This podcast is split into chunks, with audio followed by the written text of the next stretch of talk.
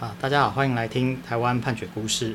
那这个节目呢，主要是希望让大家可以了解到一些法院的判决，那让大家知道说，呃，自己身边的一些事情其实距离法律是很近的。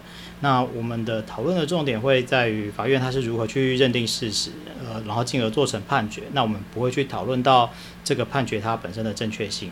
另外，我们所讨论的东西，呃，都是只限于判决它记载的项目。